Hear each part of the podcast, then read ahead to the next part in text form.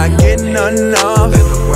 It's funny to watch them their attempt at blocking, but they will not get enough. Muy buenas a todos y bienvenidos a un nuevo episodio del Camino. Yo soy Julián García y hoy hablaremos sobre algo que nos interesa a todos, emprendamos o no, y por el título ya podéis ver que hoy vamos a hablar de dinero. Las finanzas son algo muy importante y que yo observo en mi entorno que en general la gente ignora mucho. Eh, por eso hoy quiero hablar de mi experiencia y os voy a dar algunos consejos, sin ser yo ningún gurú ni ningún experto financiero, pero que yo aplico en mi vida y que a mí me van bien en relación pues eso, con el dinero y, y con las finanzas en general. Mi idea es que después de este podcast tengáis al menos pues eh, una estrategia o una serie de pasos que podáis aplicar y que con ello pues mejoréis vuestra situación de finanzas personales. También antes de comenzar, eh, pediros disculpas porque ya son 14 días, creo, cuando emita esto que, he estado sin grabar. La verdad es que he estado un poco baguete a la hora de, grabar. No tengo ninguna excusa, realmente simplemente no tenía ganas de grabar y para hacerlo sin ganas pues he preferido esperar y traeros un capítulo que yo creo que, con ganas y con utilidad entra mucho mejor. Así que sin más, comenzamos.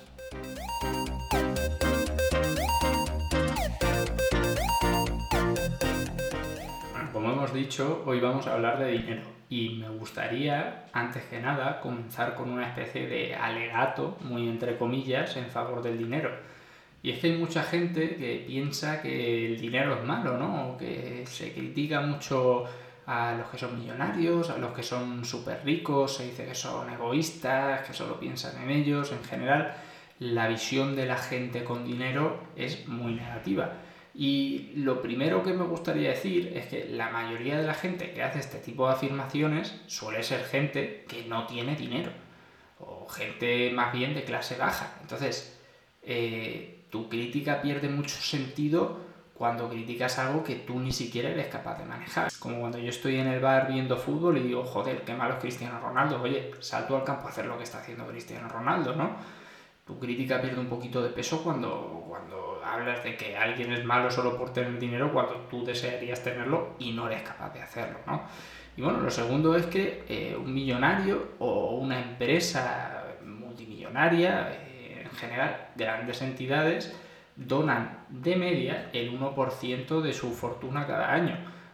Por simple matemática, vamos a ponernos en el peor de los casos, digamos que un millonario es una persona que tiene un millón de euros, si dona el 1% de ese millón de euros cada año, estaría donando al año 10.000 euros, que es más de lo que cualquiera de los mortales, entre los que me incluyo, donaremos ya no en un año, sino en muchos casos en toda nuestra vida.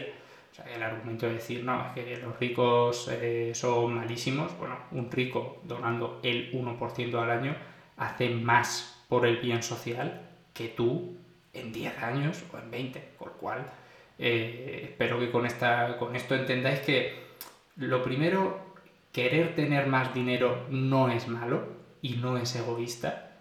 Y lo segundo es que, pues eso, que el dinero no es bueno ni malo, ¿no? Es simplemente una herramienta y hay ricos que son muy cabrones y muy egoístas y todo es para ellos.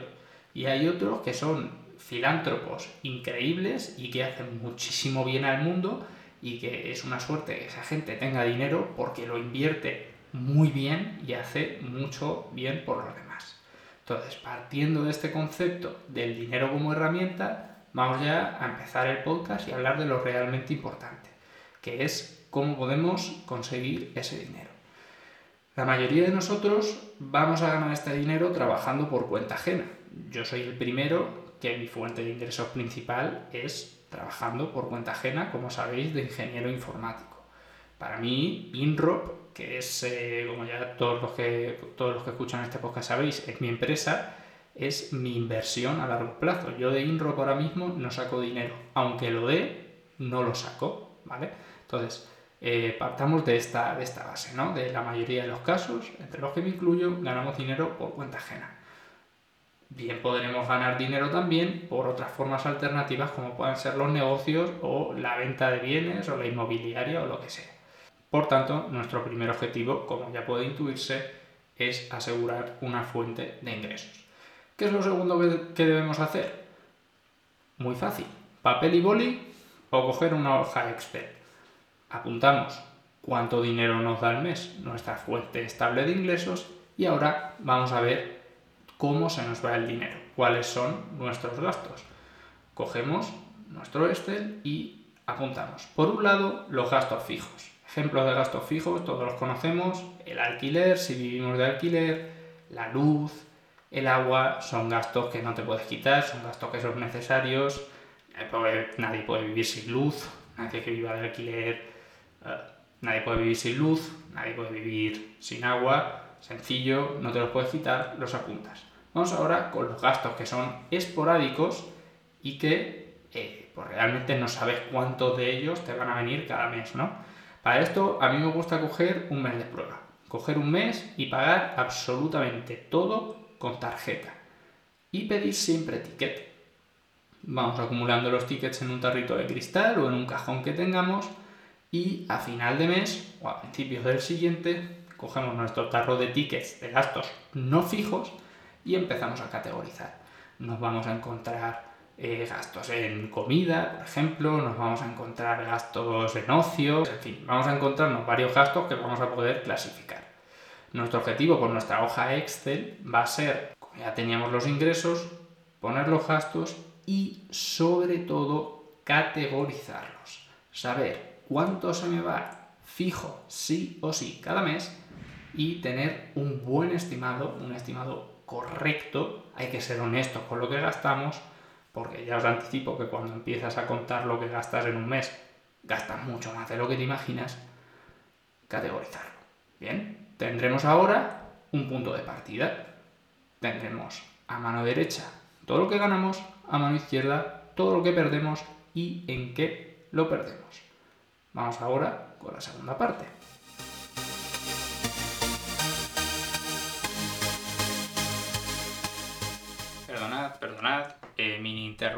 Para recordar sobre todo a nuevos oyentes, pero también a los antiguos, que tenemos un trato, todos los oyentes de este podcast.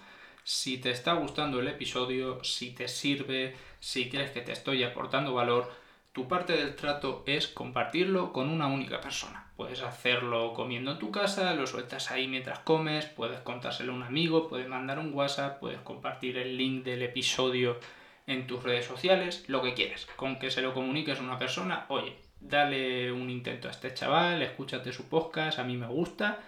Ya sabéis, si os está aportando valor, os pido por favor que cumpláis vuestra parte del trato y por supuesto, si no os está gustando, podéis dar el feedback y por supuesto no hace falta que lo compartáis con nadie. Ahora sí, perdonen la interrupción, continuamos con el episodio.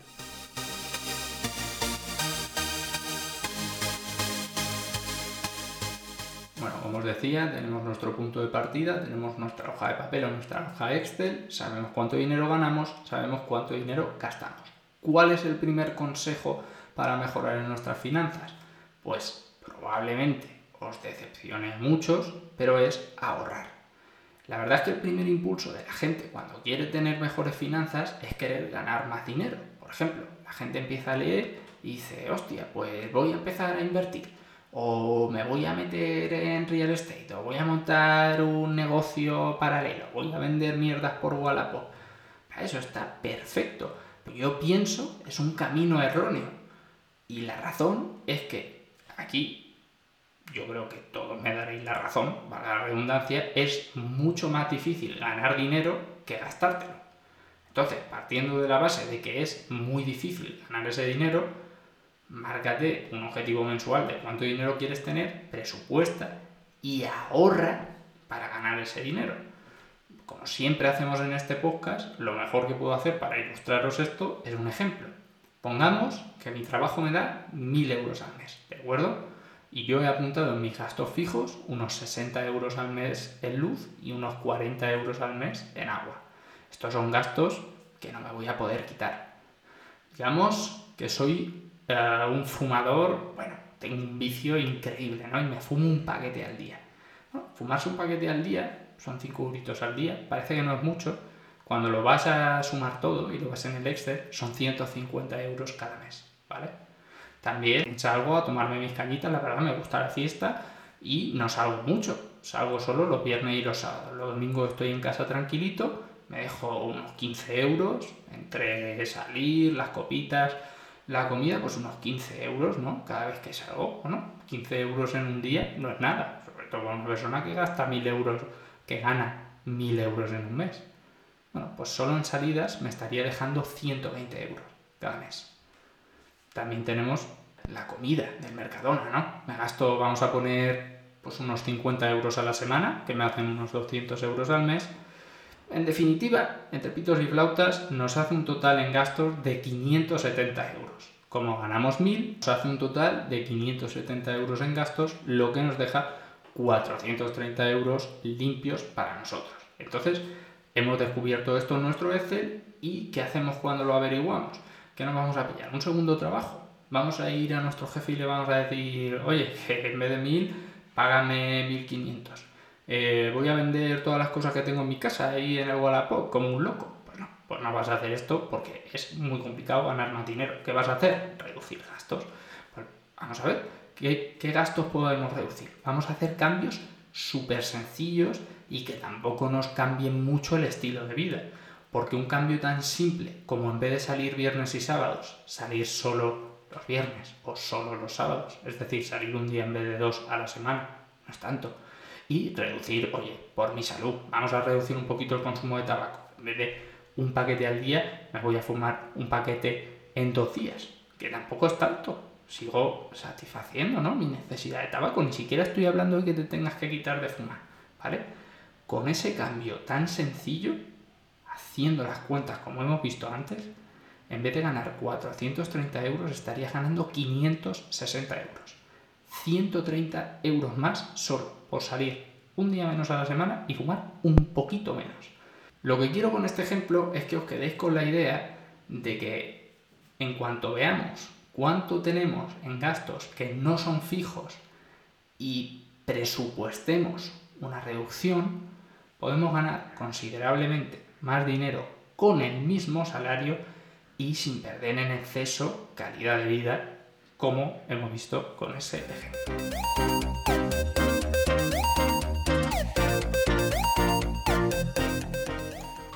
Y ahora sí, vamos ya con la última parte del podcast y que para mí es la más importante, que es qué hago con lo que estoy ahorrando, ¿vale? Vamos a hacer un poquito de recapitulación. Yo tengo mi fuente de ingresos, como hemos puesto en el ejemplo de antes, eh, mis mil euros al mes que me pagan y tengo mis gastos que ya he reducido en la parte anterior, como os he explicado, a través del presupuestado y de saber exactamente qué tengo en fijos y qué tengo en gastos esporádicos, ¿vale? Y bueno, para, para la simplicidad de esta parte del podcast y para que no tengáis que hacer muchas cuentas, digamos que esa cantidad que yo me ahorro o que me sobra después de pagarlo todo son 500 euros, ¿vale? Por simplicidad, ¿vale?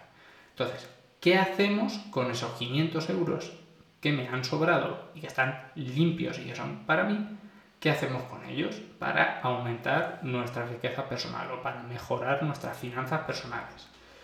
Os voy a dar varios consejos y antes de nada quiero decir lo que dije en la introducción. Yo no soy ningún gurú, ni soy millonario, ni soy rico, pero son cosas que yo aplico en mis finanzas personales y que puedo dar fe, porque llevo haciéndolo tres años, de que funciona y de que cada vez tengo más dinero y cada vez que pasa gano más porque aplico esto. Entonces no quiero decir que sean consejos infalibles ni que sean unos life hacks o no sé qué, pero sí que, joder, son cosas que, que yo creo que sí, que si las aplicáis os van a funcionar, ¿vale? No me demoro más en esto. Primer consejo que os puedo dar. De ese dinero limpio que ganéis al mes, de esos 500, pagároslos a una cuenta alternativa de banco a primero de mes. La idea es tan sencilla como imagínate que tú recibes tu nómina en BBVA. Pues es una idea tan sencilla como, oye, me voy, me cojo, me abro una cuenta en Santander, mía, personal, y el día 1 de todos los meses me transfiero 500 euros a esa cuenta. Esto tiene un efecto muy positivo que se llama pagarte a ti primero. Esto sale en el libro de Padre Rico, Padre Pobre, si queréis indagar un poquito más en el concepto. Pero lo primero que hacemos al pagarnos a primeros de mes es que ya no contamos con ese dinero para los gastos. Es decir, Si tú te has presupuestado que tus gastos van a ser de 500 y tus ahorros van a ser de 500, al pagarte a ti mismo el primero de todos, el día 1, te obligas a que efectivamente tus gastos sean de 500. No tienes ni un céntimo más para pagarlos. Con lo cual, te ajustas a tu presupuesto y además te has ahorrado 500 euros que te has transferido el primero. ¿De acuerdo? Partiendo de esto, vamos a ver los siguientes dos consejos. ¿Qué hago con esos 500 euros que me he pagado a mí mismo y que a partir de ahora voy a ahorrar todos los meses, ¿no? Mes tras mes. De esa parte, a mí me gusta guardar eh, una pequeña porción para un fondo de emergencia. Es decir, una tercera cuenta de banco alternativa donde de esos 500 míos que me ahorro voy a transferir pues una pequeña cantidad. No quiero decir un porcentaje exacto porque esto depende mucho de los objetivos de cada uno o del estilo de vida de cada uno, ¿no? Pero la idea es tener un fondo de emergencia que te cubra al menos un año, al menos, sin trabajo. Si estamos hablando de que todos los meses nos pagan 1.000 euros, pues eso son 12.000 al año. Vamos a hablar eh, aquí siempre en, bruto, ¿no? Para, para, simplificar la matemática. Pues si un año entero de mi vida son 12.000 euros, mi objetivo es ir ahorrando mes a mes de esos 500, 100 euros, 100 euros, 100 euros, hasta yo sumar 12.000. ¿Y por qué es útil? Pues eh, como cualquiera intuye, porque si me despiden, pues puedo estar un año entero, que es muchísimo. No creo que estéis un año entero sin, buscando trabajo y sin encontrar, pero puede darse el caso, ¿no? Pero estar un año entero sin trabajo y viviendo. Porque aunque tú no tengas trabajo, el alquiler hay que pagarlo, la luz hay que, hay que pagarla, el agua hay que pagarla, hay que ir al mercado a comprar, porque si no comes te mueres. Pues tu fondo de emergencia, no tus ahorros, tu fondo de emergencia te va a poder dar esa calidad de vida no vas a perderla y vas a poder continuar trabajo sin preocuparte de tener que ganar dinero, sin estar ahogado por deudas o sin tener que endeudarte. Y finalmente, ¿qué hacemos con esos 400 euros que me quedan después de meter los 100 en el fondo de emergencia? Lo que yo hago es invertir. Esto que hacer una pequeña advertencia como antes, eh, hay que aprender primero a invertir. Yo no soy ningún experto, pero en lo que invierto conozco perfectamente lo que estoy haciendo. Y cuando digo perfectamente es perfectamente. Es decir, yo no meto ni un solo céntimo de mi dinero en algo que no entiendo. Ahora, el mejor ejemplo que os puedo dar son eh, todas las criptomonedas. Hay cientos de criptomonedas. A mí no se me ocurre meter un céntimo en Dogecoin, porque Elon Musk tuitea mucho sobre Dogecoin yo no tengo ni puta idea de lo que es el Dogecoin. Oye, no le voy a meter dinero por moda, porque probablemente lo estés tirando. Invertir siempre, siempre, siempre en algo que se entienda. ¿Vale? Entonces, ¿por qué se invierte? Porque esto es un consejo importante. Porque por el concepto de la inflación, ¿vale? Eh, muy básicamente, eh, el dinero con cada año que pasa pierde su valor. Y esto ocurre desde que el dinero no está respaldado por ningún otro valor como era hace muchísimos años con el oro. Por tanto, si tú tus 400 que te estás ahorrando todos los meses y que te pagas a primero de mes, los dejas en el banco siempre, permanentemente, y no inviertes nada, sí, vas a tener una cuenta de banco eh, con bastante dinero que te vas ahorrando, muy bien, pero es que con ese dinero cada año puedes comprarte menos cosas. Entonces, no estás perdiendo dinero en número, ¿vale? Tus, yo qué sé, digamos que te has ahorrado 10.000 euros. Pues tus 10.000 euros son 10.000 euros, pero antes con 10.000 euros te comprabas un coche y ahora no te compras nada. Eso es lo que os quiero decir, ¿vale? Entonces, ¿qué hago yo? Invertir parte. En este caso, yo invierto el 50% de lo que ahorro. Eh, para nuestro ejemplo, dejo 100 en el fondo de emergencia, me paso 400 a mí, me dejo 200 en la cuenta de ahorro, efectivamente, mi cuenta de cash, y los otros 200 los invierto, como hemos dicho antes, en algo que entienda. ¿En qué invierto el dinero, Juli? No os lo puedo decir. Yo no puedo dar consejos de finanzas porque no estoy cualificado para ello. Ahí os puedo dar sugerencias, podéis mirar Robo Advisors, que son muy sencillitos, podéis mirar fondos de inversión, podéis mirar cripto, que puede tener futuro.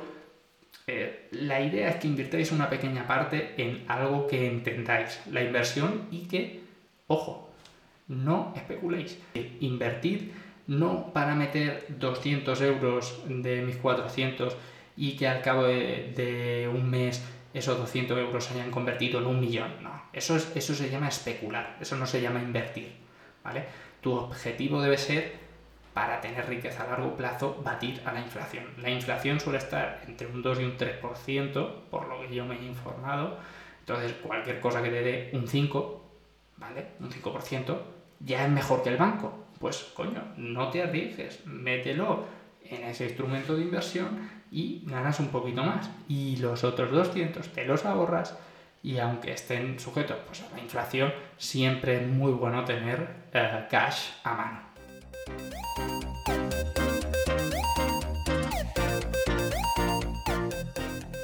Y ahora sí, con esto llegamos al final del episodio. Espero que os haya gustado. Espero no haberos liado mucho con las matemáticas. He intentado usar ejemplos muy sencillos. He intentado siempre ejemplificarlo todo con números. Puede ser que a veces os liéis con ellos o que escuchándolo en audio no sea tan sencillo de entender. Si es así, os pido perdón.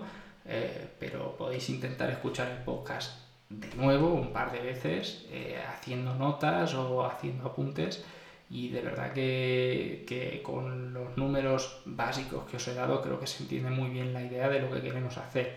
Como hemos hablado antes, eh, son consejos muy básicos, pero tener más dinero no es, no es complicado. Tener más dinero, para tener más dinero no hay que ser un gran ingeniero fiscal, ni hay que ser eh, un genio ¿no? en las finanzas. Para tener más dinero simplemente hay que saber cuánto ganas, cuánto gastas y cuánto te quieres ahorrar. Y en función de eso, hacerte unos planes que sean acordes a tu estilo de vida y, tirar para adelante. Si es que no hay más. Eh, yo lo que digo siempre es que no se trata de vivir como un desgraciado o vivir como un monje. Pero si, joder, si me dices que puedo comprarme un BMW Serie 3 en 10 años, si me tomo eh, cañas en vez de viernes y sábados, solo los viernes durante 5 años, pues oye, sacrifico mis cañas a gusto por mi BMW Serie 3, ¿no? Esa es un poco la idea. No tiene por qué ser un coche, no tiene por qué ser algo material, Puede ser para un alquiler, puede ser para una hipoteca, pero de verdad que es importante, sobre todo ahora, sabéis que yo tengo 25 años, es importante empezar cuanto antes a darle importancia al dinero, porque si empezáis a trabajar y no aplicáis técnicas para ahorrar o para mejorar vuestras finanzas, os encontraréis que cuando tengáis 35 años y tengáis que, yo qué sé, ahorrar para la universidad de un muchacho o tengáis que compraros un coche, eh, no tenéis la situación que os esperáis. Y algo que es evitable desde el principio aplicando unos consejos tan sencillos como estos. No me quiero extender mucho más, lo dicho. Sabéis que podéis encontrar este episodio en todas las plataformas y tenéis todas estas plataformas en mi Instagram, arroba mrjuligarcía. Nos vemos, hasta la próxima, sed felices. Adiós.